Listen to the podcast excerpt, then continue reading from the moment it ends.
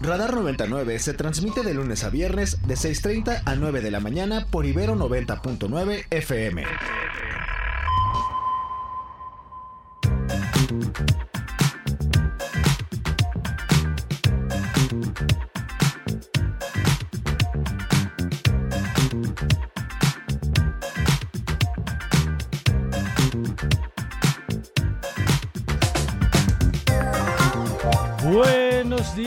Muy buenos días, bienvenidos a Radar 99. Yo soy Mario Campos y les saludo con mucho gusto en esta mañana de jueves, jueves 28 ya de septiembre del 2023. En esta mañana en la que saludo a mi querido Alfonso Cerqueda. Alfonso, ¿cómo estás? Muy buenos días. Muy buenos días, querido Mario. Muy contento de saludarte, de estar aquí en la cabina de Ibero 90.9 y por supuesto darle la bienvenida a quienes nos escuchan esta mañana, a quienes despiertan con nosotros. Gracias por acompañarnos y pues siempre recordarles que a partir de este momento están abiertas nuestras vías de comunicación 55 529 25 99 para que nos compartan todo lo que gusten y todo lo que nos quieran preguntar y compartir, pues aquí estamos atentos, querido Mario. Así es, nos dará mucho gusto, como siempre, recibir sus opiniones y procesar juntos eh, pues esto que está viviendo en el país, ¿no? Hoy vamos a estar platicando de los Zacatecas, que es terrible, lo que pasó en Nuevo León, también ayer con bloqueos e incendios de algunos camiones de, de Coca-Cola en algunos puntos de la ciudad de la zona conurbada de Monterrey. Vamos a platicando de esos y otros temas a lo largo de esta mañana, en la que ojalá usted nos pueda acompañar. Por supuesto tenemos información de lo que reportó ayer Alejandro Encinas, incluyendo todo el, el tema de Omar García Harfuch con la propia respuesta del exsecretario de Seguridad Pública diciendo pues, que no tiene nada que ver, Mario Delgado diciendo tiempos de buitres, en fin, que pues que calientito el asunto y de todo eso le tendremos la información. Por lo pronto, arrancamos como todas las mañanas con un recorrido por las calles de la Ciudad de México.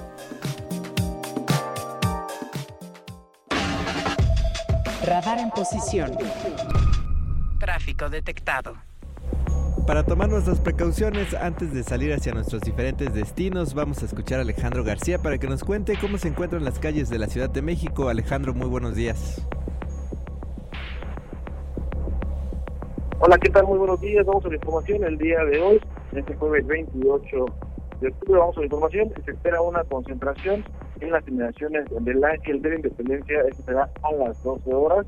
Y se pretende realizar una marcha rumbo hacia el Zócalo capitalino, por lo cual la afectación de dos importantes arterias vehiculares, como pasó en la forma y el eje central. También diversos colectivos a las 12 horas se darán cita en diversos puntos de concentración en el Monumento a la Revolución, en el hemiciclo Juárez, así como en las inmediaciones de la glorieta de los jóvenes de Amaya, que tomarlo muy en cuenta. También ellos pretenden iniciar una marcha rumbo hacia el Zócalo capitalino, si es posible, hay que evitar en la zona centro de la capital. En estos momentos, en la zona oriente de la ciudad, continúa el lento desplazamiento vehicular sobre la carretera Ignacio Zaragoza, a partir del distribuidor y el coche de la Concordia hasta el anillo periférico, similares condiciones vehiculares en la unidad de los constituyentes a partir del acueducto hacia el circuito interior. Ya para finalizar, les recordamos el día de hoy no circulan los vehículos con el bombado verde, presentación de placas U2, hologramas de verificación unidad. Recuerde que esas restricciones tienen un horario de 5 de la mañana a 22 horas. Por momento, reporte del Centro de Orientación Vial, Secretaría de Seguridad Ciudadana. Muy buenos Clima. Y para tomar nuestras precauciones en cuanto al clima, vamos a saludar a Anaí Aguirre del Servicio Meteorológico Nacional. Hola amigos de Radar 90.9, los saludo esta mañana desde el Servicio Meteorológico Nacional de la Conagua para compartirles el pronóstico del tiempo para el Valle de México. Les comento que estamos pronosticando cielo despejado esta mañana y ambiente fresco en la región, percibiéndose frío en zonas altas principalmente del Estado de México. Durante la tarde el cielo será parcialmente nublado y sin lluvias en la Ciudad de México, mientras que en el Estado de México estamos esperando algunas lluvias muy aisladas que podrían acompañarse de descargas eléctricas. El viento soplará del noreste con rachas que podrían alcanzar los 50 kilómetros por hora. En cuanto a la temperatura, la máxima en la Ciudad de México será de 25 a 27 grados Celsius y para la capital del Estado de México será de 21 a 23 grados Celsius. Y bueno, este fue el pronóstico del tiempo desde el Servicio Meteorológico Nacional. Les informó Ana y Aguirre. Que tengan un excelente día. Radar en el tiempo.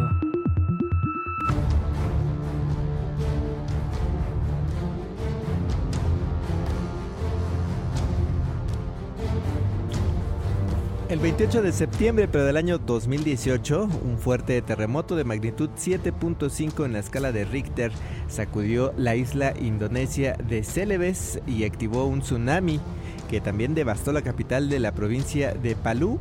Los dos sucesos juntos provocaron la muerte de más de 5.000 personas y dejaron otros 10.000 heridos, además de que el fenómeno natural obligó que cerca de 100.000 personas emigraran a otros países. Diez años antes, un 28 de septiembre, pero del año 2008, la compañía SpaceX, fundada por Elon Musk, se convirtió en la primera empresa privada en poner un vehículo espacial en órbita y el cohete, en el cohete Falcon 1 en su intento número 4. Hasta el momento han sido 8 los vuelos realizados por el multimillonario.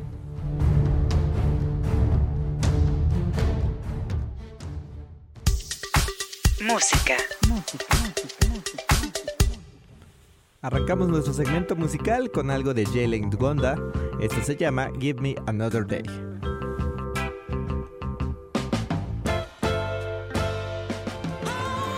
Give Me Another Day es lo que estamos escuchando a cargo de Jalen Gonda.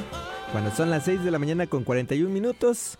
Y así nos vamos a ver qué nos dice Radio Francia Internacional con todo lo que ocurre alrededor del mundo, el, la Unión Europea, el grupo de los 27 y por otro lado el tema de la OTAN. Mucho, mucho que escuchar de Radio Francia Internacional.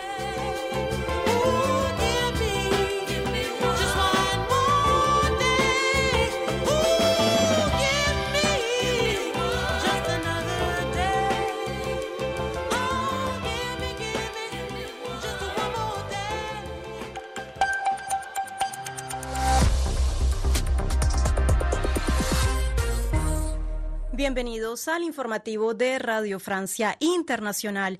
Es mediodía en París de este jueves 28 de septiembre. Titulares. Paola Ariza. Desaparece la República Separatista de Nagorno-Karabaj. Así lo anunciaron este jueves las autoridades armenias de este enclave, una semana después de la victoria militar de Azerbaiyán, que ha obligado a huir hasta el momento a unas 65 mil personas. En el centro de las discusiones del bloque europeo en Bruselas se encuentra hoy la reforma a la política de asilo con la esperanza de desbloquear finalmente la última parte del pacto migratorio. Conectaremos con nuestra corresponsal. Batalla por el voto obrero y del electorado popular blanco en Estados Unidos entre el mandatario Joe Biden y el candidato republicano Donald Trump. Un día después de que Biden se unió a un piquete de huelguistas en el estado de Michigan, Trump estuvo allí de visita y acusó a su oponente Trump de que sería un asesino de puestos de trabajo.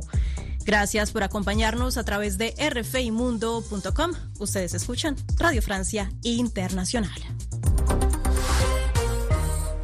Corea del Norte ha ignorado rotundamente las advertencias de Estados Unidos, Corea del Sur y sus aliados para que renuncie a su arsenal atómico, pues este jueves anunció que el país incorporó a su constitución el estatus de potencia nuclear y su líder Kim Jong-un pidió producir más armas atómicas modernas para contrarrestar la amenaza estadounidense, informa Asbel López. El líder norcoreano Kim Jong-un ya había advertido el año pasado que esa identidad de Corea del Norte como potencia nuclear era irreversible y ahora se hará realidad. Medios estatales confirmaron este jueves que el estatus del país como potencia nuclear quedará reflejado en su Carta Magna como una ley básica e ineludible, una decisión que dificultará aún más cualquier esfuerzo diplomático para que Pyongyang renuncie a su arsenal nuclear. Kim Jong-un destacó igualmente la necesidad de aumentar la producción de armas nucleares y diversificar los medios de ataque nuclear. Esto como respuesta, según dijo, a la amenaza que suponen Estados Unidos, Corea del Sur y Japón. A pesar de las sanciones internacionales contra su programa nuclear y armamentístico, Corea del Norte realizó este año un número récord de ensayos de misiles e incluso un simulacro de ataque táctico nuclear. La última de esas pruebas coincidió con el encuentro de Kim Jong-un y el presidente ruso Putin, una reunión que alimentó los temores de que ambos países cierren acuerdos para la venta de armas de Pyongyang a Moscú. Cruzamos el mar amarillo y nos vamos a China, donde el gigante inmobiliario chino Evergrande, que enfrenta una grave crisis financiera, suspendió este jueves la cotización de sus acciones en la bolsa de Hong Kong, según anunció la autoridad bursátil. La decisión se produce un día después de que Bloomberg publicara que el jefe de esta empresa, Xu Jianjin, se encuentra retenido bajo vigilancia residencial. Recordemos que la crisis de la compañía ha agravado una desaceleración mayor en la economía china que llevó al desempleo juvenil a niveles históricos. La reforma a la política de asilo europea es el tema central que discuten hoy los ministros del Interior de los países de la Unión Europea reunidos en Bruselas con la esperanza de desbloquear finalmente la última parte del pacto migratorio tras las señales positivas de Berlín, quien se abstenía en la votación. Desde Bruselas, nuestra corresponsal Esther Herrera nos tiene los detalles. Los ministros de la Unión Europea esperan llegar a un acuerdo de uno de los últimos flecos que quedan sobre el pacto de migración y asilo. Se trata del el mecanismo de gestión de crisis este permite que en caso de una gran presión migratoria los países puedan prolongar los periodos de detención de los solicitantes de asilo y retrasar las peticiones. Con esta nueva norma se podrán detener hasta 40 semanas a los migrantes en centros cerrados mientras se tramitan sus solicitudes, una cuestión que preocupa a las organizaciones humanitarias, pero no solo, también al Partido de los Verdes alemanes que bloqueaban su aprobación por sus dudas por el respeto a los derechos humanos. Pero el canciller alemán Olaf Scholz ha decidido que Alemania no bloqueará más ninguna decisión. El momento no es casual. El país se encuentra ante una enorme presión migratoria y la extrema derecha cada vez gana más fuerza en el país con un discurso claramente antiinmigratorio. Con la luz verde de Berlín se espera que sí pueda haber suficiente mayoría para aprobar el reglamento. Además, 14 países de América Latina estarán representados también hoy en Bruselas, donde firmarán un nuevo acuerdo para cooperar en la lucha contra el narcotráfico. Hay que recordar que el puerto de Amberes, en Bélgica, es ahora mismo la puerta principal de entrada de cocaína en Europa, proveniente sobre todo de Ecuador y Colombia. Informa Esther Herrera desde Bruselas para Radio Francia Internacional. Gracias, Esther. Mientras tanto, en Estados Unidos hay batalla por el voto obrero y del electorado popular blanco entre el mandatario Joe Biden y el candidato republicano Donald Trump. Un día después de que Biden se unió a un piquete de huelguistas en el estado de Michigan, el expresidente Trump también estuvo allí de visita y se volcó contra Biden diciendo que él sería un asesino de sus puestos de trabajo, refiriéndose al sector automotriz. Joe, el estafador, pone a China primero, a México primero, a Ucrania primero, a Europa y Asia primero, a los extranjeros ilegales primero, a los locos ambientales primero. Pone a todos los demás en primer lugar y deja a Estados Unidos en el último lugar y a nuestros trabajadores en el último lugar. Yo siempre pongo a Estados Unidos en primer lugar. Según la mayoría de las estimaciones, con los vehículos eléctricos obligatorios de Biden, el 40% de los empleos en la industria automotriz desaparecerán dentro de uno o dos años. Reflexionen. Es de esto de lo que se debería hablar y no de cuántos dólares ganas por hora. Por favor, asegúrense de que sus sindicalistas y sus líderes me apoyen. RFI, las voces del mundo. En deportes, Uruguay logró su ansiada primera victoria en el Mundial de Rugby que se disputa en Francia y la cuarta de su historia en la máxima competición entre naciones. Tras la desilusión que supuso caer ante Italia, los Teros derrotaron a Namibia 36-26. El Wink, Andrés Villaseca, asegura que Uruguay con esa misión cumplida mira ahora al partido que les queda ante la poderosa Nueva Zelanda. Uruguay solo había conseguido tres victorias en mundiales y, hoy teníamos la posibilidad de ir por la cuarta. Entonces, rápidamente salir de lo que fue Italia, que nos dolió obviamente, pero creo que Namibia era nuestro 50% del gran objetivo que teníamos y, eso habla por sí solo y el grupo lo entendió perfectamente. Y ahora, obviamente, nos queda el cierre de, mundial que todo el mundo quiere. No sé si se va a repetir un Uruguay All Blacks en una Copa del Mundo, entonces tenemos una gran oportunidad de cerrar nuestra Copa del Mundo de, la mejor manera, a mi entender, contra el mejor equipo del mundo y llevar la alegría y la victoria de hoy, llevarla a toda la semana que nos queda, que es la última semana que nos queda juntos, y prepararla de la mejor manera. Lo que se escucha. Lo que se siente. Lo que se siente lo mejor de nuestra programación. En lo mejor de nuestra programación les contamos que la Ciudad de México anunció la reforestación de la zona de la Jusco, asegurando que 100.000 árboles se han replantado en esa zona. A pesar de esto, no se han presentado nuevas iniciativas para combatir a los grupos de crimen organizado que según los habitantes de la ciudad talan gran cantidad de número de árboles, de estos árboles. Así que por ello vamos a escuchar parte de la conversación que Rox Aguilar tuvo en Tengo otros datos con Tamara Blasquez. Ella es fotógrafa, conservacionista y educadora ambiental. Escuchemos. Y ahora con este nuevo nuevo plan de ordenamiento territorial que lanzó el gobierno de Claudia Sheinbaum antes de que esta renunciara, justamente pone todavía en peligro las 30.000 hectáreas del suelo de conservación, es decir, de nuestros bosques, ya que eh, va a abonar justamente a esta urbanización ilegal, a estos asentamientos irregulares y no se le está poniendo fin a la tala. Entonces, podemos reforestar, pero si no se protegen los bosques que ya existen, que son los que eh, proveen servicios ecosistémicos, ayudan a que se infiltre el agua en el suelo y generen este ecosistema sano, pues estos arbolitos nuevos que se siembren no van a sobrevivir. Entonces, o le ponemos fin a la tala y reforestamos, o nada más reforestar pero dejar que la tala continúe, no va a servir de absolutamente nada. ¿A qué te refieres, Tamara, cuando dices que a raíz de la pandemia los habitantes de la Jusco fueron eh, abandonados cuando se trata de resguardar el bosque? Pero a raíz de la pandemia, con este pretexto de contagios de COVID y de que todo el mundo fue a resguardarse y encerrarse, pues obviamente se dejó completamente eh, sin vigilancia, las brigadas se desmantelaron y eh, quedaron completamente solos y esto les dio campo a los salamontes de seguir avanzando sin que hubieran autoridades, eh, Guardia Nacional, Ejército, Policía, lo que le quieras llamar, que estuvieran ahí para vigilar y hacer frente. Lo que se escucha. Lo que se siente. Lo que se siente. Lo mejor de nuestra programación. Ya son las 6 de la mañana con 52 minutos. Vamos a escuchar a Giz este tema, Cowboys Nudes.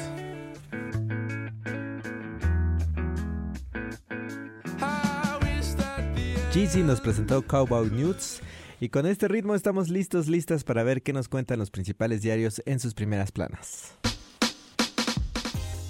Primeras planas y encabezados. Reforma. Bueno, empezamos con reforma.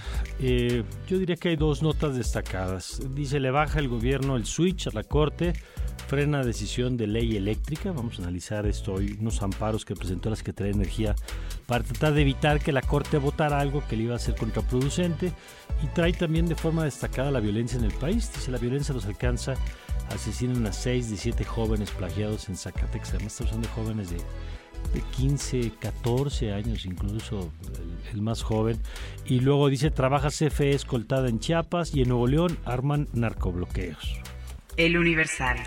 El Universal retoma este lamentable hecho ocurrido en Zacatecas. Hallan a joven plagiado y seis cuerpos.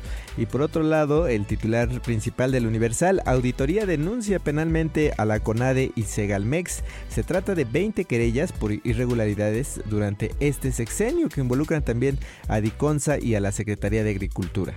La jornada. Eh, es interesante porque si lo que muestra reforma es que el gobierno pues está frenando la operación de la Corte, en el caso de la jornada la nota es traición a la patria si la Corte entrega la producción eléctrica.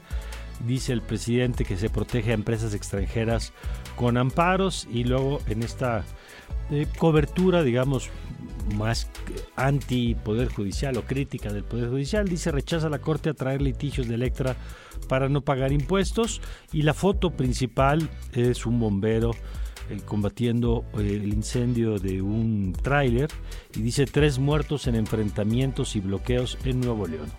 Milenio. Y Milenio nos habla de que las agencias en Estados Unidos tienen diversos reportes sobre la desaparición de los 43 normalistas de Ayotzinapa, pero solo han revelado migajas, así lo denuncia el Archivo de Seguridad Nacional. Excelsior. Culpan a jueces por parálisis en el caso Ayotzinapa. La Comisión de la Verdad reina informe. Alejandro Encina señaló al Poder Judicial de utilizar distintos criterios para liberar implicados en la desaparición. Tomás Cerón estuvo, eh, obtuvo un amparo para no implicarlo, crítico. El financiero. Mantendrían calificadoras notas de México sin cambios. El perfil crediticio de nuestro país está firme, la perspectiva estable de acuerdo con Fitch y Moody's. El economista. El economista, la nota es que el sector automotriz mantiene a flote las exportaciones durante el mes de agosto. Ventas al mercado externo hilan cuatro meses en, en ascenso. También dice bajo presión, el peso llega a su nivel más bajo en cuatro meses. La depreciación ante la desaceleración en economía refuerza la expectativa de que Banco de México no va a modificar la tasa hoy. El Sol de México. El gobierno insiste en, en, militarizar a la Guardia Nacional. En una comisión bicameral, Morena logró la aprobación de un proyecto de dictamen para este fin y así revive Morena esta discusión legislativa. Prensa internacional. Vamos con el New York Times que dice quién ha ganado terreno en Ucrania. Este año ninguno y presenta un mapa que muestra que prácticamente desde enero de este año eh, no se ha movido el territorio que controla Rusia y no se ha movido el, territorio que ha tratado de recuperar Ucrania, con lo cual pues las ofensivas y las contraofensivas de unos y otros se tienen prácticamente neutralizados en este momento. Y por su parte el país retoma este tema que ya lo venimos platicando, estas nuevas configuraciones de bloques. En este caso la Unión Europea quiere pisar el acelerador para la próxima gran ampliación. El Consejo y la Comisión Europea pedirán a los líderes de los 27 en la próxima cumbre de Granada urgencia en las reformas necesarias para absorber a los nuevos socios del este. El Washington Post señala que los candidatos tratan de impactar eh, en el debate, el debate republicano de ayer. Dice que Trump nuevamente evitó la discusión y bueno, pues sí, el gran ausente y el gran presente fue Donald Trump, que mientras los deja discutir, pues él va por la libre ya en su campaña. Medios digitales. En la sillarota.com, escasez de maíz y frijol prenden las alertas en nuestro país, urgen partida presupuestal emergente. En Animal Político, la nota principal es que Harfush gasta 1.6 millones de pesos en Facebook. Clara Brugada usa páginas que simulan ser medios. Es un trabajo de Oscar Nogueda. Y en pie de página.mx, antes de presentar el segundo informe de la COVAC, el subsecretario Alejandro Encinas dio una noticia desoladora. El exdirector de la Agencia de Investigación Criminal, Tomás Cerón, se amparó ante un tribunal para que su nombre no pueda ser mencionado públicamente en el caso Ayotzinapa. Y cerramos con MX, las contradicciones de la 4T en el caso Ayotzinapa. Ante el micrófono, los morenistas, comenzando por AMLO, rechazan la represión, pero ¿qué tal en Oaxaca, donde normalistas fueron tundidos por la policía recientemente? En el caso de Yotzinapa, López Obrador no necesita ir a las cárceles a preguntar. Tiene cerca una exfuncionaria de Peña que vio pasar documentos clave por sus manos, dice la nota principal en el portal de MX en este momento.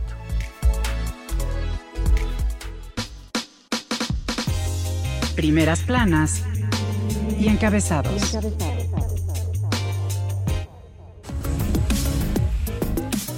Por cierto, hablando de, de Ayotzinapa, del efecto que tuvo ayer Omar García Harfush, que, que, hay que decirlo, no se le acusa de haber participado en los hechos de la desaparición de los normalistas. El debate o la controversia es si él participó en el equipo que habría redactado el informe llamado, conocido como la versión histórica de Ayotzinapa, y que dice Omar García Harfush que no, que él participó en operaciones de búsqueda de los normalistas, pero no de la construcción de la investigación. Ayer pues, Alejandro Encinas dijo lo contrario, pero por cierto, ¿sabe cuántos se apuntaron para la Ciudad de México por Morena? 32 personas. Así como tú, Isra, ¿no? No. ¿No estás? ¿Alfonso, no?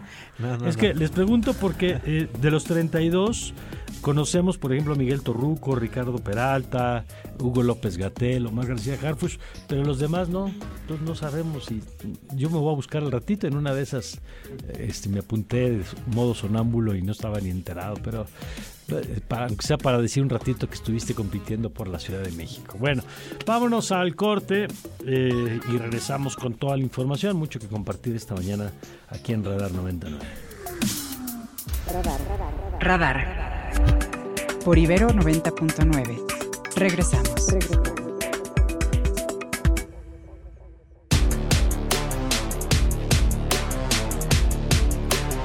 Bueno, y es terrible empezar eh, la información con esto que le vamos a contar, pero, pero lo terrible no es que se lo contemos, lo terrible es lo que pasa y lo, que, lo terrible es la respuesta a las autoridades ante las cosas que pasan. La Fiscalía de Zacatecas confirmó el hallazgo de los siete adolescentes secuestrados el pasado sábado en un rancho cerca de la localidad de Villanueva, seis de ellos muertos. Estamos hablando de adolescentes de 14, 17, 18 años, solo uno se reporta con vida. A más de un mes de la desaparición de ocho albañiles de la comunidad de Tres Valles en Veracruz, familiares de los trabajadores, o sea, ocho personas, pues. Eh, eh, la referencia de su ocupación pues resulta un poco irrelevante, pero ocho personas en la comunidad de Tres Valles en Veracruz, familiares de los trabajadores, protestan ante la Fiscalía Local y acusan al gobierno de Cuitlava García de querer dar carpetazo a la investigación. Nos vamos a Nuevo León, donde tras los operativos de vigilancia del ejército y la policía estatal se reportan tres presuntos criminales eh, muertos, 11 más detenidos. Ayer se vivieron nuevamente bloqueos en las carreteras del estado. En Cotija, Michoacán, habitantes de la localidad reciben con abrazos y algunos con llanto a la alcaldesa Yolanda Sánchez, quien se reincorporó. francamente, yo no, no, me puedo imaginar cómo, lo, cómo hace para regresar al trabajo después de lo que vivió, pero regresó a sus actividades resguardada por elementos de la Guardia Nacional. En tanto, la Fiscalía Local reportó la detención de tres sujetos relacionados, dicen, con el secuestro de la alcaldesa.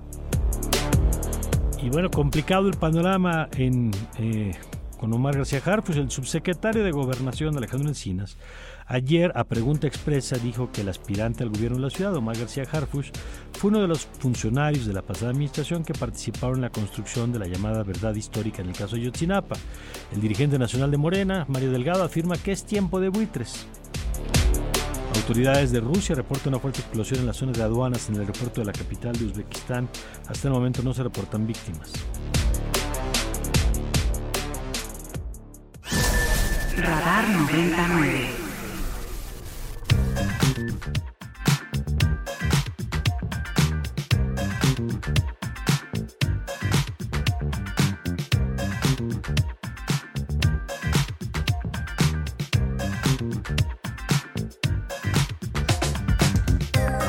Arrancamos con la información, querido Alfonso. Alfonso Cerqueda, te saludo nuevamente. Buenos días. Muy buenos días, querido Mario. Muy buenos días a quienes nos acompañan desde tempranito, a quienes despiertan con nosotros y a quienes se van incorporando también a esta programación, a las y los alumnos de comunicación que ya están integrados aquí también. Muy buenos días. Denise, buenos días.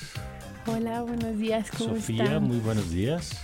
Hola, buenos días, ¿cómo están todos? Muy bien, eso mueve el micrófono para que no tengas tú que, brincar. Muy buenos días.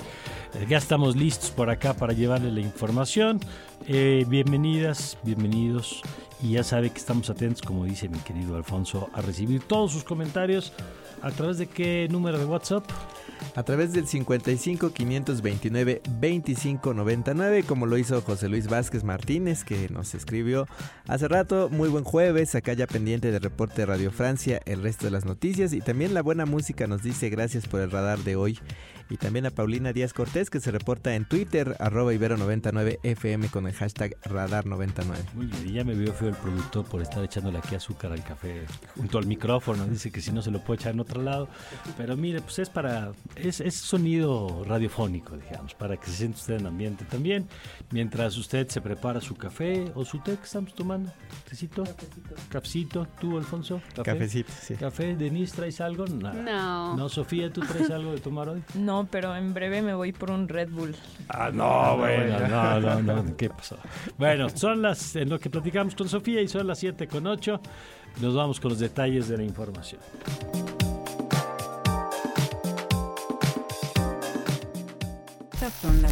Estas son las noticias. Bueno, arrancamos con información desde Zacatecas donde seis de los siete jóvenes que habían sido secuestrados el pasado sábado en la localidad de Malpaso, Zacatecas, fueron encontrados muertos en un paraje de la localidad de La Soledad. Eh, esto lo confirmó el secretario de Gobierno del Estado, Rodrigo Reyes. Uno de los siete jóvenes, estamos hablando de un joven de 17 años, fue localizado horas antes con vida muy cerca del lugar. Su estado de salud es grave. El gobernador David Monreal no se ha pronunciado sobre estos hechos, es increíble. Estamos hablando de siete jóvenes secuestrados, desaparecidos, seis asesinados y el gobernador, pues no, no dice nada porque se lo deja a su secretario que explica cómo encontraron a los jóvenes. en la sierra y fue ahí en donde fueron precisamente localizados. Y esta zona tiene una característica serrana que conecta precisamente con el, con el estado de Jalisco. ¿Sabe por qué no dice nada? Porque los gobernantes creen que si ellos no hablan de un tema, el tema no se les acerca y no les genera costos. Por eso eh, lo hace el gobernador de Zacatecas y por eso el presidente del observador tampoco se ha mencionado. Esperemos que hoy en la mañanera sí se refiera por lo menos a este caso. Pero hay más, hay más casos de personas desaparecidas, Alfonso. Así es, Mario. Lamentablemente, familiares de las ocho personas desaparecidas en Tres Valles, Veracruz, desde el 26 de agosto protestaron esta noche frente a la delegación regional de la Fiscalía General de la República. Acusaron que la Fiscalía del Estado no les, que no les ha dado información, se las niega y busca dar carpetazo. De acuerdo con los manifestantes, hasta la fecha la Fiscalía únicamente les ha pedido ratificar la denuncia, pero desde el 7 de septiembre no han recibido ninguna información que pueda darles un indicio de qué fue lo que pasó con sus familiares. Y sigue complicada la situación en Nuevo León. Tres presuntos criminales fueron abatidos, como dice la autoridad, muertos, y 11 más fueron detenidos en distintos operativos en la zona rural del estado, hora después de la llegada de elementos del ejército. Que mire, esas detenciones nada más hay que tomarlas con cautela, no porque esté mal, digo, qué bueno que se detengan los responsables, nada más que se aseguren de que sean los responsables y no los primeros que se encontraron y que después eh, pues resulte que no eran o que no se pueda acreditar la forma en la que se les detuvo. Estas cosas nada más hay que tomarlas con cautela. Siempre que hay respuestas inmediatas, hay que celebrar, pero hay que tomar con cautela la respuesta. De acuerdo a eh, la información por derivada de las autoridades, son 18 las personas asesinadas en las últimas 48 horas. Derivado de lo anterior, presuntos integrantes del crimen bloquearon al menos tres puntos de la carretera nacional de Nuevo León. De acuerdo con el secretario de Seguridad Pública local, Gerardo Palacios, uno de los criminales muertos se encuentra, entre ellos se encuentra el presunto responsable del homicidio del director de la Policía Municipal de Linares, registrado en julio pasado. Nuevo León no tiene por opción bajar la guardia. Nuevo León no es así. Nuevo León nunca va a dejar de luchar por construir una paz duradera. Sin embargo, es difícil cuando esa paz duradera no existe en el país. Bueno, y en más detenciones, en Jalisco, también ayer se informó por parte de la Fiscalía de ese estado que fueron detenidos tres sujetos presuntamente implicados en el secuestro de la alcaldesa de Cotija, Michoacán, Yolanda Sánchez, quien en medio de un fuerte dispositivo de seguridad reinició sus recorridos por su municipio, donde los habitantes la recibieron con abrazos y celebraron su regreso. Es una super mujer, no a las damas merecen ni les hagan nada. Es una fortuna tener aquí en Petica una dama como ella y es muy buena persona y además es una gran mujer. Ayer el subsecretario de Gobernación Alejandro Encinas presentó el segundo informe sobre el caso de Yotzinapa, en el que se señala que los 43 estudiantes fueron llevados a diferentes puntos para ser asesinados. Se habla de un crimen de Estado y que los normalistas nunca tuvieron relación alguna con el crimen organizado. Premisas que, de acuerdo con Alejandro Encinas, echa por tierra la llamada verdad histórica construida en el gobierno de Enrique Peña Nieto. Durante la presentación y a pregunta expresa, el subsecretario Encinas fue cuestionado sobre quiénes eran los que participaron en la construcción de esa versión de los hechos. Le preguntaron si estaba eh, Omar García Harfush, quien ahora es aspirante de Morena o que quiere ser el candidato de Morena en la jefatura de gobierno, y así lo contestó Encinas, para que escuche usted, pues que no hay duda, digamos, en la contundencia de la respuesta. Está en el está en el reservado, ¿va? Hijo, y si pasamos, no, es que si les paso la lámina, la van a fotografiar. Está, así de concreto. Y tras estos señalamientos, el aspirante a la candidatura de la jefatura de gobierno volvió a reiterar su postura a través de un comunicado en el que reconoció haber estado presente como responsable de la coordinación regional de la entonces Policía Federal en Guerrero en dos reuniones, donde únicamente se coordinaban los operativos de búsqueda de los jóvenes normalistas, pero que nunca habló o contribuyó para la construcción de la llamada verdad histórica, el dirigente nacional de Morena, Mario Delgado, defendió al exfuncionario del gobierno de Claudia Sheinbaum y calificó de buitres a quienes buscan descarrilar a García Harfush de buitres, entonces pues, que nadie se extrañe que empiecen ataques y campañas negras, noticias falsas sobre nuestros compañeros y compañeras. Bueno, el buitre es Alejandro Encinas. Pues porque quien dijo la información fue el subsecretario de Gobernación. Vamos a ver qué pasa con ese tema. Ayer, por cierto, Mario Delgado dijo que al cerrarse el registro de aspirantes para las candidaturas de Morena, ya sabe que se les llama comités de defensa de la cuarta, o sea, candidatos, pues, aspirantes a candidatos en nueve estados donde se renuevan gubernaturas, se apuntaron 285 personas, de los cuales 110 son mujeres, 174 son hombres, una persona no binaria. Dice, hay, hay un dato distinto al que publican hoy algunos medios, porque dijo que fueron 11 los registros pero para la Ciudad de México, pero que al final van a ser cuatro los finalistas, que pues, suponemos que son eh, Clara Brugada, Omar García Harfush, eh, Hugo López Gatel, me imagino que estará entre esos cuatro y no sé quién vaya a ser, si, si Torruco quién vaya a ser el cuarto integrante de esa, eh, de esa filtro, digamos, que irá a la, a la encuesta final para definir la candidatura.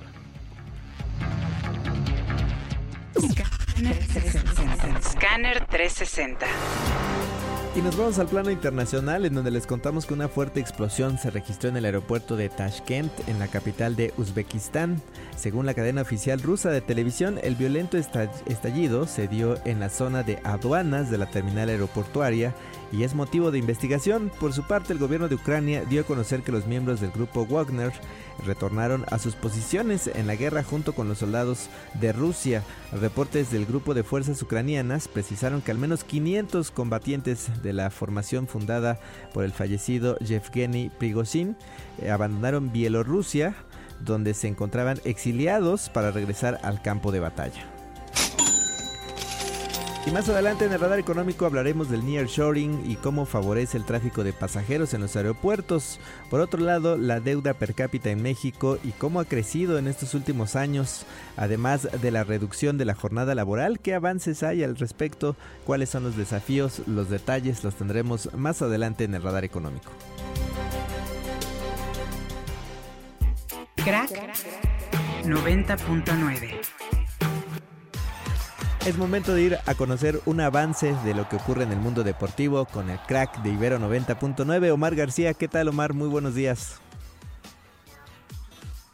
¿Cómo estás, querido Alfonso, querido Mari? Por supuesto, quienes nos acompañan en este jueves de Radar. Muy buenos días, pues fútbol mexicano que ya arranca su fin de semana. Por una parte, la jornada 10 de este Apertura 2023 arranca hoy a las 8 de la noche con el conjunto de Atlas que recibirá al Puebla en una noche atípica de jueves para arrancar esta fecha que estará marcada por el clásico capitalino, pero ya lo estaremos platicando mañana. Y por otro lado, sí destacar... Eh, la victoria de los Tigres ayer en la tanda de penales 4 por 2 se impusieron al Los Angeles eh, Football Club para así hacerse de su segunda Campeones Cup. Este uno de los primeros esfuerzos que hubo de equipos de la Liga MX con la Major League Soccer y que curiosamente el único equipo mexicano que había podido conquistar este torneo fueron los Tigres precisamente en el 2018. Ahora derrotaron al conjunto de Carlos Vela y con esto, bueno, pues vaya añito que lleva el conjunto regiomontano campeones de liga en el clausura 2023, también consiguieron el campeón de campeones y ahora con esta campeones cup eh, y además hay que decirlo, vaya década que se ha aventado este conjunto que en 2010 estaba al borde del descenso y ahora se han convertido en una absoluta dinastía. Pues qué, qué interesante, la, la maravilla del deporte y de poder reescribir las historias. Sí, y la verdad es que también eh, la gestión deportiva que se ha hecho primero la universidad de buscar un proyecto como el de Cemex y bueno, pues obviamente eh, derivado de la inyección económica no solo es eh, meterle dinero, ¿no? Porque hemos visto otros proyectos que igualmente lo hacen y que ahora, pues insisto, con, con proyección, con metodología, pues empiezan a ver los resultados deportivos y pues vaya, insisto, con el añito que ha tenido el conjunto de los Tigres. Gracias, querido Omar. Seguro, querido Mario, ya nos escuchamos en Largos y Tendidos con el resto de la jornada. Gracias, Omar García, con los deportes.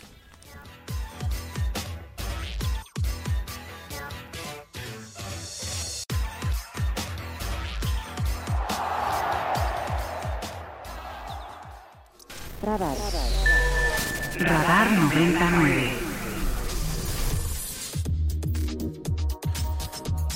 7 con 18 minutos, 7 con 18 y vamos a arrancar nuestra primera entrevista esta mañana y tenemos que empezar con lo de Zacatecas. Y tenemos que empezar porque en un país en el que ya hemos normalizado todo, que todo se convierte en una anécdota, que todo se desplaza por la nota del día siguiente, en el marco del aniversario número 9 de Ayotzinapa, no es normal que siete jóvenes de 14, 17, 18 años, piensa usted, seguramente usted conoce algún joven de esa edad, 15 años, 16 años, que de pronto son secuestrados y que lo siguiente que sabe su familia es que eh, aparecieron muertos. Y de eso vamos a platicar con Ángel Martínez, él es director del portal Área Informativa en Zacatecas. Ángel, eh, pues primero le agradezco que nos tome la llamada, aunque lamentable que sea para este tema. Ángel, buen día. ¿Qué tal, Mario? Muy buenos días. Saludo con gusto de Zacatecas y pues es muy lamentable lo que se está viviendo actualmente en el Estado. A ver, yo quisiera pedirte, Ángel, antes nada más de entrar a los detalles de la información, ¿cómo, se, cómo ha caído esta historia, este tema socialmente? Porque de veras a veces parece que ya nada nos mueve o nos conmueve. Localmente, ¿cómo se ha vivido esto, Ángel? Hay una conmoción a nivel estatal, se puede decir, Mario. ¿Qué te puedo decir del municipio de Villanueva, donde pues los habitantes están muy consternados tras eh, darse a conocer que los seis de los siete jóvenes pues aparecieron en estas condiciones. Tanto los habitantes de este municipio, los de la comunidad de Malpaso, los familiares, pues aseveran que eran chicos de bien. Era uno, de ellos era un eh, famoso deportista, junto con su padre, pues se dedicaban a la lucha libre, así se ganaban la vida. Y pues están muy conmocionados, están eh, decepcionados de las autoridades estatales eh, tanto del gobernador como de la, de la Secretaría de Seguridad Pública, de las corporaciones policíacas, quienes aseveran pues no hicieron nada para encontrarlos con vida. Eh, ¿Hay alguna explicación de las autoridades hasta el momento? Absolutamente no, ninguna. El gobernador David Monreal Ávila no les ha dado la cara desde el día uno, desde que desaparecieron estos muchachos, eh, el día que se manifestaron ahí en la unidad regional de seguridad conocida como la, Unirse, ahí cerquita al rancho donde fueron eh, privados de la libertad, estos siete jóvenes exigían eh, que pues les diera la cara el gobernador David, y pues no, el gobernador, el gobierno del estado solamente se dedicó a mandar representantes de, de, las autoridades, y pues hasta ahí quedó, o sea, no platicamos con los padres de familia, ni el fiscal eh, Francisco Murillo Ruiseco, eh, llegó ahí el secretario de Seguridad Pública, pero de una forma muy déspota, no ayudar, eh, Mario, no ayudar a, localizar a los muchachos, no eh, apoyar en, esta búsqueda que dicen que hicieron, sino para retirarlos. Ellos querían, pues, prácticamente quitarlos de la carretera FAL 54 para evitar más tráfico sobre esta, sobre esta vía. Entonces, fue una circunstancia que te digo, desde el domingo a la fecha, muy, muy trágicas, muy pesadas en el municipio de Villanueva. ¿Hay algún antecedente de, de esta localidad, eh, de lo que pasó? ¿Ya había algún clima, digamos, como para entender pues qué estaba pasando en el contexto de la desaparición, bueno, del asesinato de estos jóvenes? Sí nos refieren los habitantes de este municipio, Mario, que, también de la, de la comunidad de Malpaso, perteneciente a Villanueva, que sí ya había algunos reportes de, detonaciones de arma de fuego, enfrentamientos armados entre eh, civiles armados, entre grupos rivales. Eh, llama la atención, repito, que donde se, llevaban a cabo este tipo de circunstancias, pues ahí se, se, encuentra cerquita la unidad regional de seguridad, esta, esta unirse, donde pues asisten elementos de la Secretaría de Seguridad Pública y en ocasiones hasta del Foro Federal, Ejército Mexicano. Entonces, pues sí, prácticamente las palabras que me dan los habitantes de este poblado es de que las autoridades se, hacen ojo de hormiga derivado a los múltiples hechos que se han eh, registrado los últimos meses y pues pues ahí solamente quedan eso de, detonaciones de arma de fuego en, en, los como coloquialmente se conoce en los levantones en eh, robos a mano armada han despojado de sus camionetas a estos a los a algunos habitantes de este poblado. Entonces pues todo pasa y no hay un solo detenido. Eh, pues es, es terrible. Eh, Denise tú tienes una pregunta. Sí hola buenos días. Buenos días. pues se dijo mucho que se, se los había llevado el narcotráfico, ¿no? Pero ¿por, qué, ¿por qué se llevarían a los jóvenes para primero secuestrarlos y después dejarlos sin vida? Esa pregunta es la que se hacen los familiares, esa pregunta es la que se hace la misma autoridad quien asevera, en este caso la Fiscalía del Estado, que está investigando, está investigando el por qué se los llevaron, eh, si estaban involucrados en algo. Repito, tanto la familia como los habitantes que conocían a estos siete muchachos eh, aseveran que pues eran jóvenes de bien, eran estudiantes, deportistas.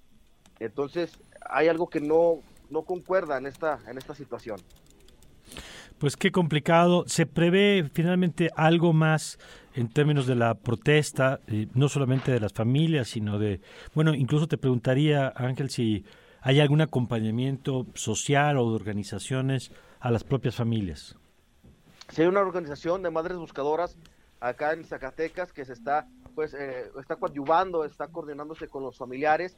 Eh, al, entrevistarnos con ellos, con los papás de los de los jóvenes, pues ellos, ellos manifestaron que prácticamente se iban a encargar, luego de reconocer los cadáveres el día de ayer, poco después de las seis de la tarde, iban a pues a encargarse, a, enfocarse a los, a los sepelios, pero eh, pues, los uh, allegados, familiares, vecinos, eh, pobladores de este, de este municipio, de esta comunidad de Malpaso, pues sí, aseveraron, amenazaron con tomar otra vez la carretera, incluso la fiscalía, con tal de que los muchachos tengan justicia.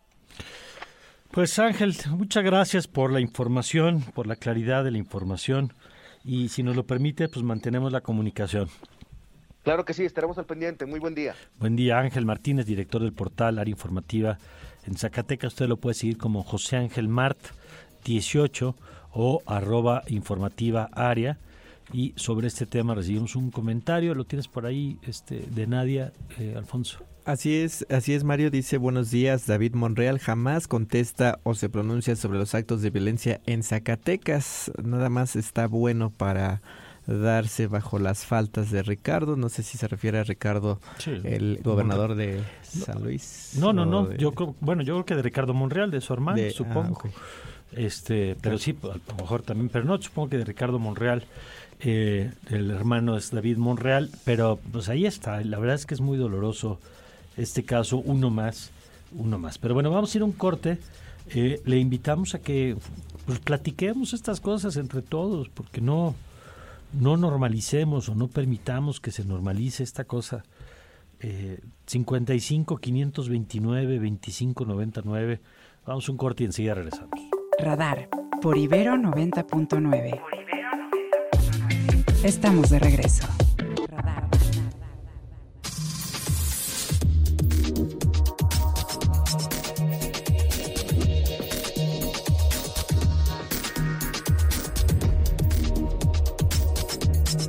7 con 28 y nos quedamos platicando ahorita aquí, Denise. Este, tú hacías preguntas que me parecen pertinentes, ¿no? Porque tienes toda la razón en que a veces ya damos como por sentado de, ah, pues el narco lo secuestró. Y tu pregunta me parece pues muy de muy pertinente. De, y, cuál es la lógica, no? Y decías algo ahorita fuera del aire. Pues es que a mí me parece como muy interesante porque aparte son jóvenes como de mi edad, ¿no?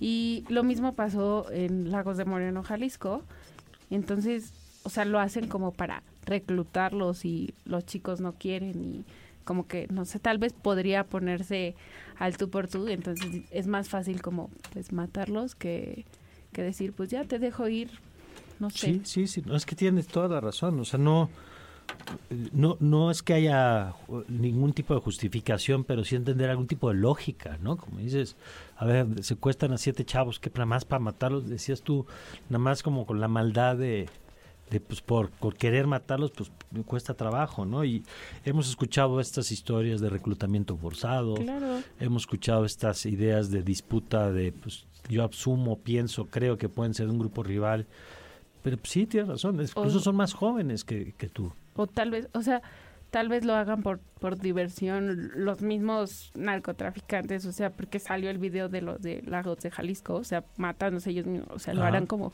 por su diversión ah, bueno, sí, o de Lagos de Moreno, que los hacen matarse entre ellos. Sí. O acá en Zacatecas, ¿por qué no? O sea, la pregunta realmente es ¿Por pues qué pasan este tipo de pues cosas? Pues vamos a seguir buscando respuesta, a ver quién nos puede ayudar a entender eso, pero muy muy pertinente lo que dices, Denise. Y vámonos, vamos a cambiar por un momento el tema. Eh, vamos a volverle adelanto que en unos 20 minutos vamos a ir a Nuevo León. Ahora fuimos a Zacatecas, al rato vamos a ir a Nuevo León para ver qué está pasando allá. Pero mire, mientras están pasando muchas cosas, ya sabe que aquí el, el, reto siempre es mantenerse sobre las múltiples pistas que están ocurriendo simultáneamente y sigue la discusión del paquete de ley de ingresos y lo que será el, gasto para el próximo año y queríamos tocar base con el presidente eh, de, del Instituto Mexicano de Contadores, presidente del área fiscal, con José Luis Gallegos Barraza, quien le agradezco que nos acompañe esta mañana. Contador, ¿cómo le va? Muy buen día. Eh, buen día, Mario. Buen día. Gracias por tomarnos la llamada. A ver, queríamos ver, eh, hemos hablado ya en este espacio mucho del tema de la deuda, de eh, el gasto el, en algunas secretarías como Bienestar o la Sedena, pero queríamos también entender la parte de la recaudación. ¿Qué es lo que está viendo el gobierno o poniendo en la mesa para el próximo año, contador?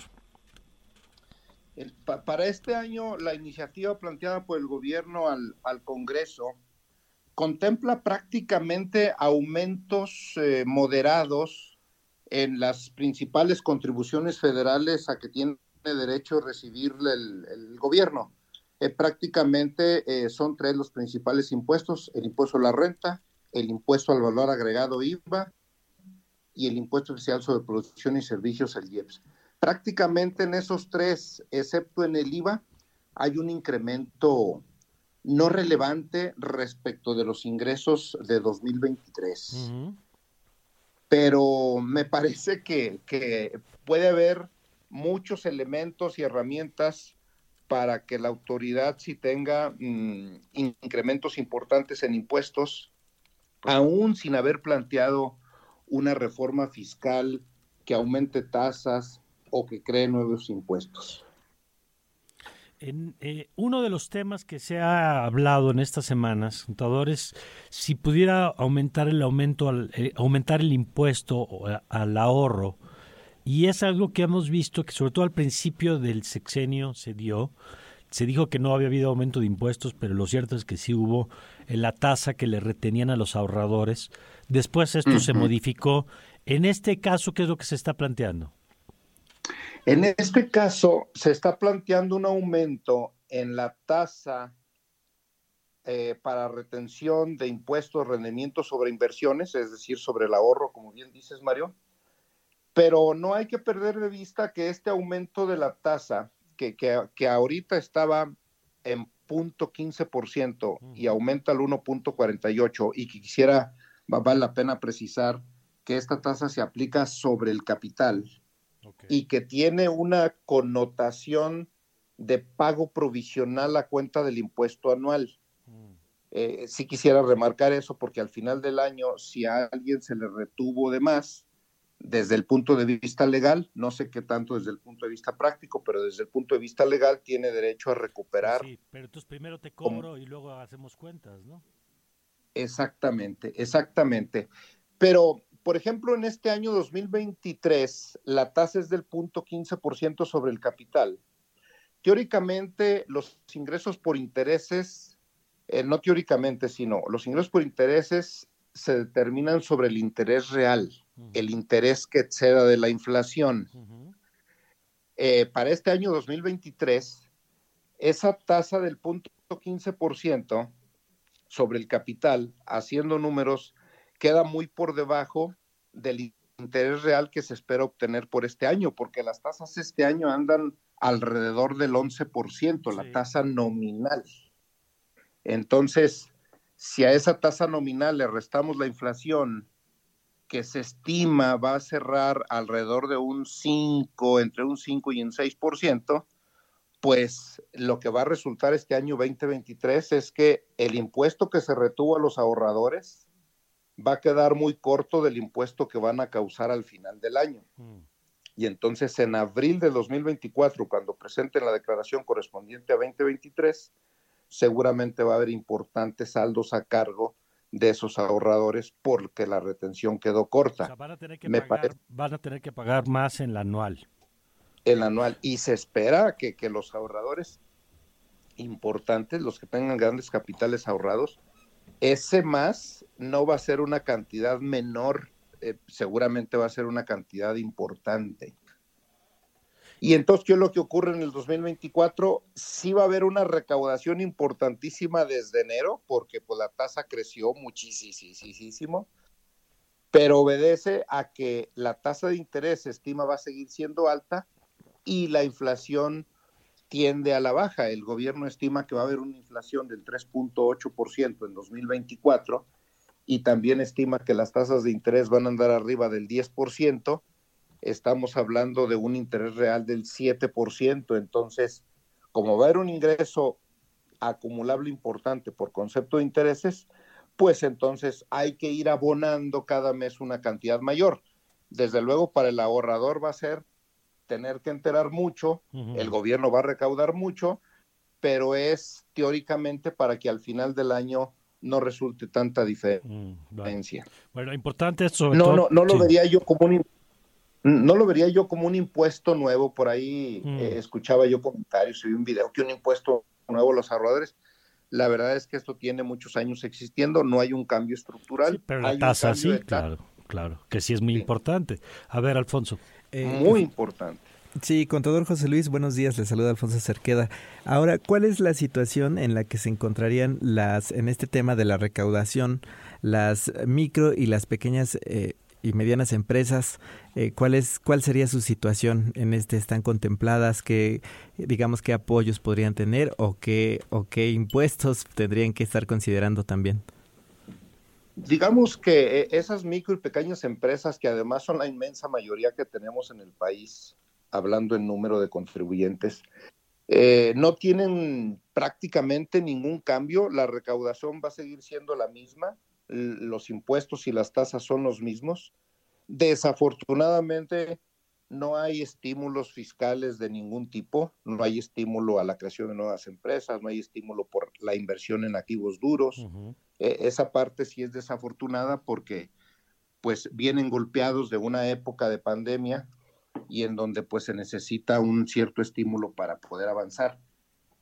Ahora, creo que lo que se espera en términos de, de impuestos para las pequeñas y medianas empresas es que el gobierno enfoque una recaudación basada en la fiscalización, porque tiene muchas herramientas tecnológicas y legales la autoridad fiscal para hacerlo.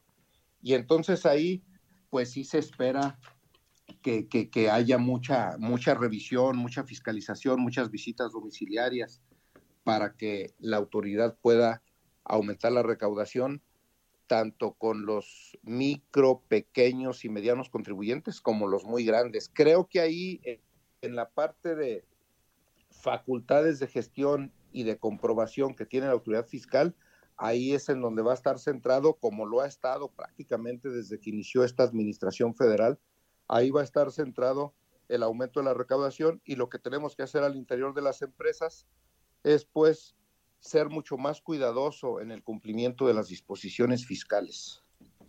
Bueno, pues yo le agradezco, contador. Vamos a seguir atentos porque sabemos que esto está en construcción. Si le parece, una vez que termine el proceso, volvemos a atacar base con usted. Sí, con muchísimo gusto, Mario, con muchísimo gusto estoy a la orden. Gracias, le agradezco mucho el contador José Luis Gallegos Barraza. Bueno, vamos ahora con más información financiera. Radar económico. Radar económico.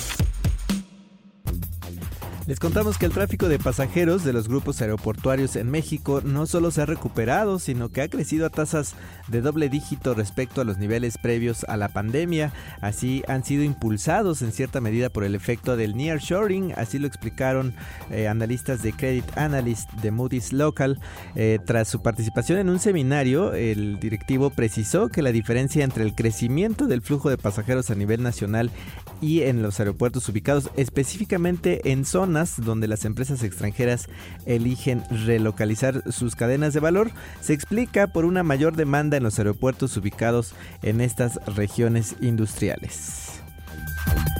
Les cuento también que en el último año de gobierno del presidente Andrés Manuel López Obrador, la deuda per cápita, es decir, la deuda por cada habitante en México, aumentará nuevamente de acuerdo con la última investigación del Centro de Investigación Económica y Presupuestaria. Para el 2024, de acuerdo con estas proyecciones del paquete económico, la deuda per cápita, la deuda por habitante, aumentará 6.8% en comparación con lo previsto para este 2023. Y de esta manera cada habitante pasaremos de tener una deuda de 118.780 pesos a 126.818 pesos en este 2024. Al inicio del sexenio de López Obrador en el 2019, la deuda de cada persona era de 109.818 pesos. Por otro lado, les cuento que la reducción de la jornada laboral propuesta, como se ha propuesto en la Cámara, la que ha propuesto la Cámara de Diputados, de pasar de 48 a 40 horas semanales es una propuesta populista, demagoga y electorera, dice el presidente de la Comisión Laboral de la Coparmex, Ricardo Barbosa, en este foro, en un foro eh, de logros y avances de, México, expuso que si bien es un paso que se debe dar en nuestro país para ir con la homologación internacional, aún no es el momento, dice eh, por parte de la Coparmex, de hacerlo porque no estamos, de, dice, no están de acuerdo en el cómo en el cómo operar esto, esta reducción, pues reducir de 48 a 40 horas es inviable en México. 80% son eh, micro y pequeñas empresas y si se reduce esta jornada seguramente migrarán a la informalidad, dice la Coparmex. Y finalmente les cuento que el Bitcoin esta mañana cotiza en los 26.500 dólares, mientras que un dólar nos cuesta 17 pesos con 68 centavos. CIMAC, periodismo con perspectiva de género.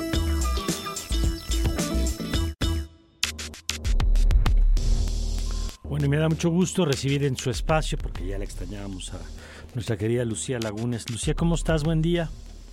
Buen día, Mario. Pues muy contenta de estar aquí, además en un día muy especial como es el día de hoy, el Día de Acción Global por el Aborto Legal, Seguro y Accesible, que tú lo sabes, pues tendrá varias movilizaciones, no solamente en nuestra ciudad y en nuestro país, sino a lo largo del mundo, por precisamente garantizar que las mujeres podamos acceder de manera segura a un aborto legal cuando así se decida.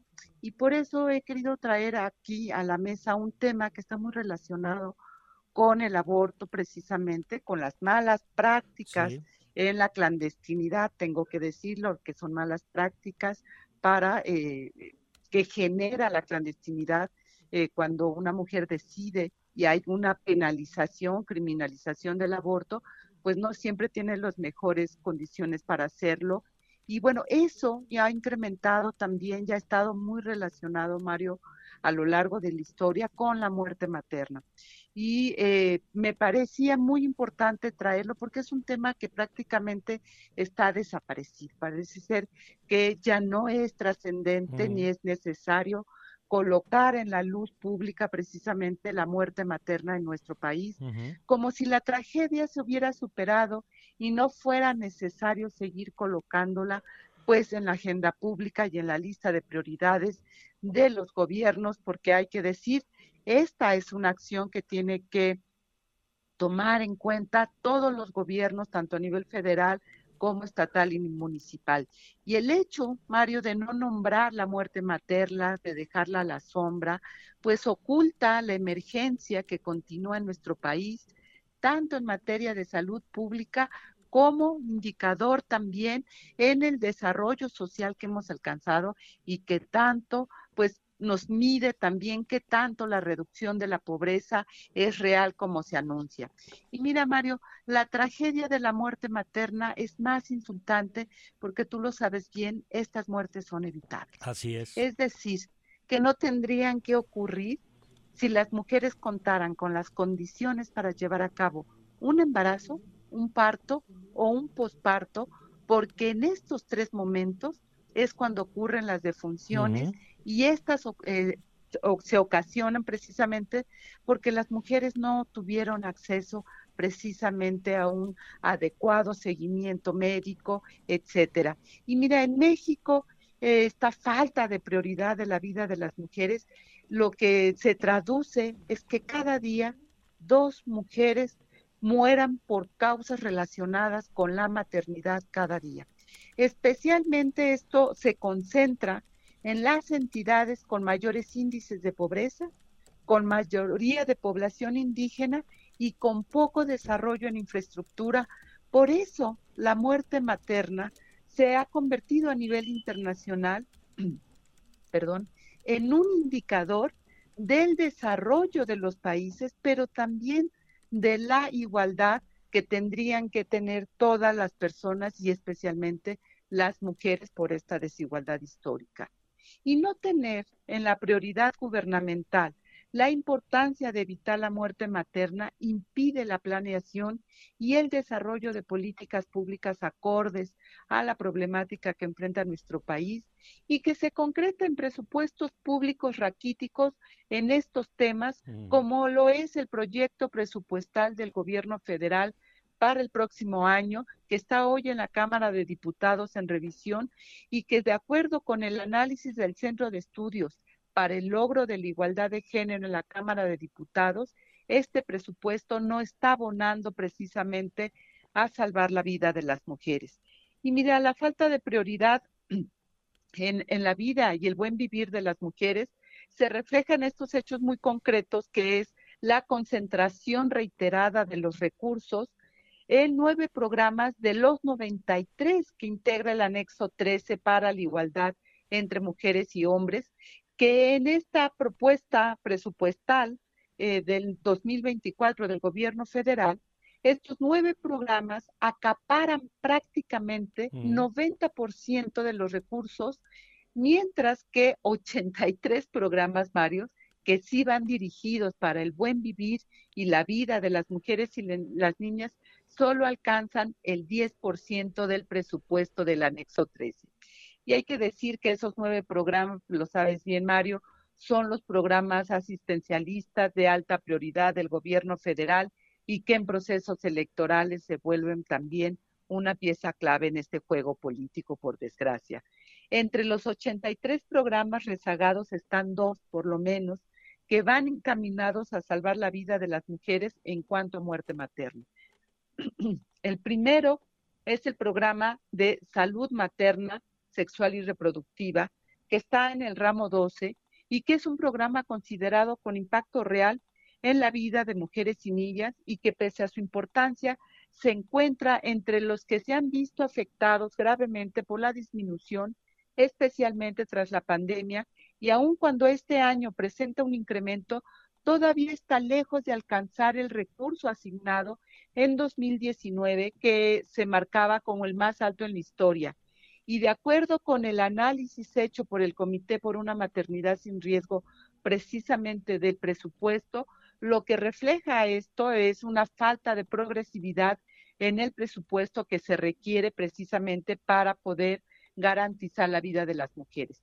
Y el otro, el otro programa, Mario, es la Casa de las Mujeres Indígenas y Afromexicanas, que está ubicado en el ramo de bienestar integral de los pueblos indígenas y hay que recordar que estas casas son el eh, que además, desde que llegó este gobierno, han venido enfrentando recortes presupuestales fuertísimos, pero estas casas son las primeras instancias de atención a las mujeres en los pueblos originarios, son el primer contacto con las mujeres embarazadas que enfrentan una emergencia obstétrica. Por ello, eh, la muerte materna se concentra precisamente en las poblaciones indígenas porque ante una emergencia obstétrica tienen pocos recursos para atenderlas y la muerte de las mujeres en estos procesos, ya sea en el embarazo, en el parto o después de él, pues es inminente por la falta de acceso a la salud.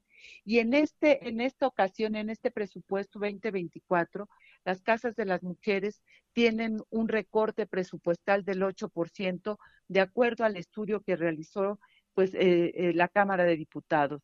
Y hay que decirlo, Mario, en la década de los 90, a nivel internacional se estimaba que en los países como nuestro, la inversión de un dólar, de un dólar por cada mujer en edad reproductiva sería suficiente para prevenir la muerte materna pese a lo bajo de la inversión que implicaba en los gobiernos, casi ninguno caminó en esa ruta y, por desgracia, nuestros gobiernos mexicanos tampoco.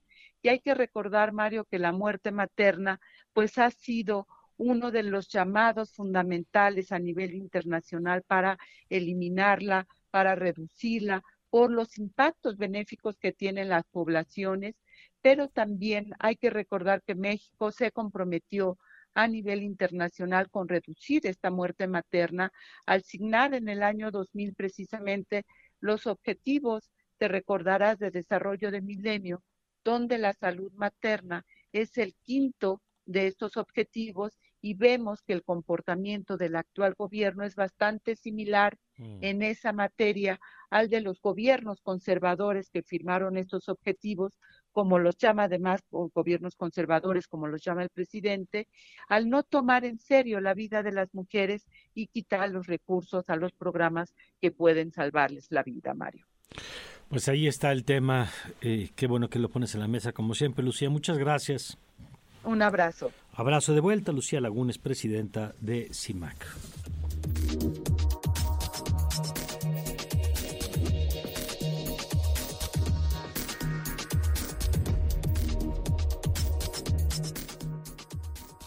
Radar.